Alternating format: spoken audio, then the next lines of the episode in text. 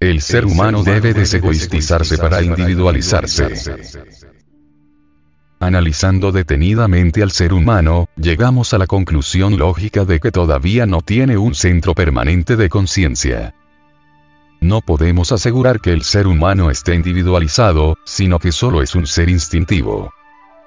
El querido ego no tiene individualidad alguna, es una suma de factores de discordia, una suma de pequeños yoes, o legión de demonios.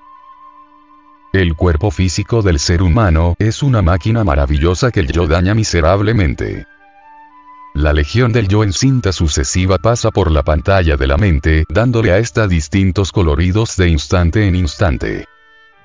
Cada pequeño yo de los que constituyen la legión denominada ego, tiene realmente su propio criterio personal, sus propios proyectos, sus propias ideas. El ser humano no tiene individualidad alguna, no tiene un centro permanente de conciencia, y cada uno de sus pensamientos, sentimientos y acciones, depende de la calidad del yo que en determinado instante controle los centros capitales de la máquina humana. Ha llegado la hora de comprender la necesidad de producir dentro de nosotros un cambio radical definitivo a fin de establecer un centro de gravedad permanente, un centro de conciencia estable. Solo así nos individualizamos, solo así dejamos de ser legión, solo así nos convertimos en individuos conscientes. Afortunadamente dentro del ser humano existe algo más, existe el Buddhata, el principio búdico interior, la esencia. Reflexionando seriamente sobre dicho principio búdico, podemos concluir que este es el material psíquico con el cual podemos darle forma a nuestra alma. No es exagerado decir que con este principio budista íntimo podemos crear alma. Despertando al Buddhata creamos alma. Despertar el Buddhata es despertar conciencia. Despertar conciencia equivale a crear dentro de nosotros un centro permanente de conciencia. Solo quien despierta conciencia se convierte en individuo. Necesitamos desegoistizarnos para individualizarnos, necesitamos disolver el yo para tener un centro permanente de conciencia. El yo pluralizado gasta torpemente el material psíquico en explosiones atómicas de ira.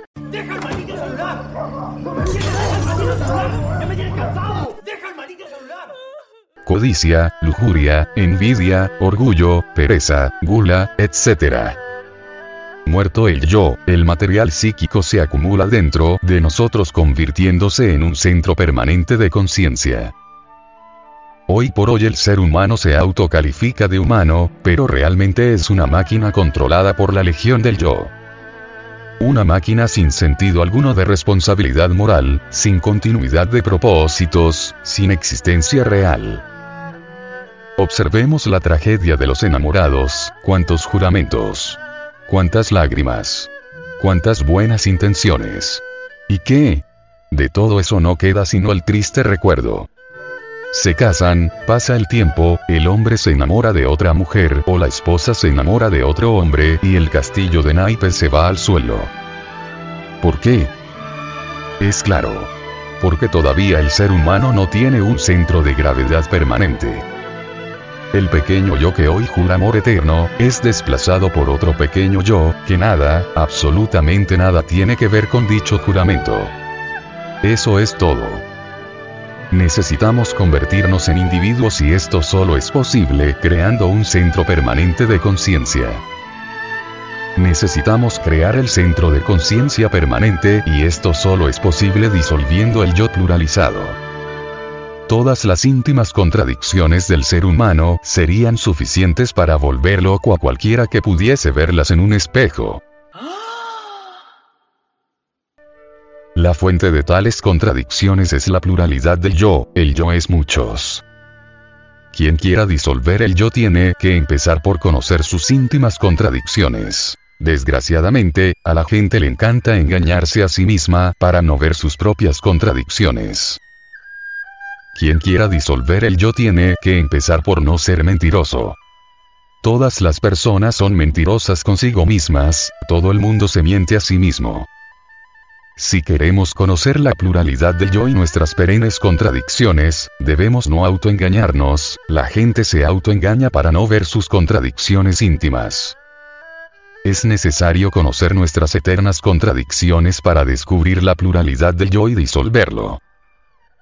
Todo aquel que descubre sus íntimas contradicciones siente vergüenza de sí mismo con justa razón. Comprende que no es nadie, que es un infeliz, un miserable gusano de la tierra. Descubrir nuestras propias contradicciones íntimas es ya un éxito porque nuestro juicio interior se libera espontáneamente. El hombre que es guiado por la voz de la conciencia marcha victorioso por el camino recto. Todo hombre sometido al juicio interior se convierte de hecho y por derecho propio, en un buen ciudadano, en un buen hermano, en un buen padre, etcétera, etcétera. Para conocer nuestras íntimas contradicciones es necesario autodescubrirnos. Quien se autodescubre puede trabajar con éxito en la disolución del yo pluralizado. Las íntimas contradicciones se fundamentan en la pluralidad del yo. Las tremendas contradicciones que cargamos dentro, nos amargan la vida lastimosamente. Nada en la vida puede darnos felicidad, con tantas contradicciones somos unos miserables.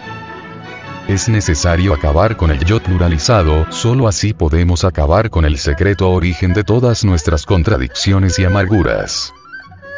Quienes ya disolvieron el yo poseen de hecho un centro permanente de conciencia. Son muchos los que quieren entrar por el camino de la autorrealización íntima, pero son pocos los que pueden ver el camino, debido a la carencia de iluminación interior.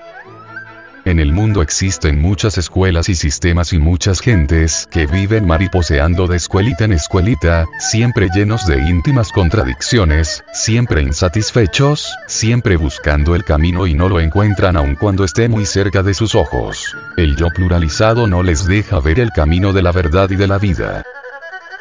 El peor enemigo de la iluminación es el yo. Debemos buscar la iluminación, que todo lo demás nos será dado por añadidura. Es imposible llegar a la iluminación sin tener un centro permanente de conciencia. Es imposible tener un centro de gravedad permanente sin haber disuelto el yo pluralizado.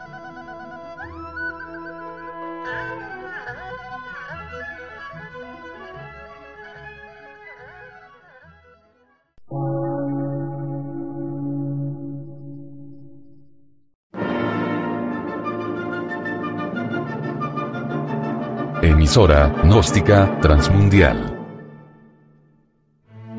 Por una nueva civilización y una nueva cultura, sobre la faz de la Tierra.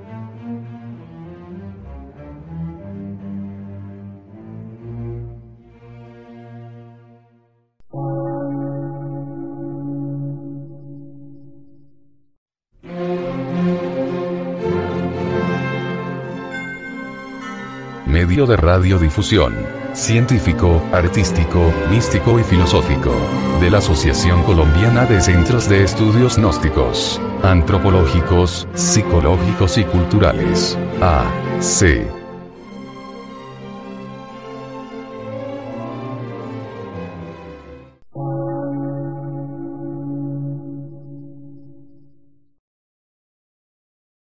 Lectura en movimiento. Difusión sin fronteras.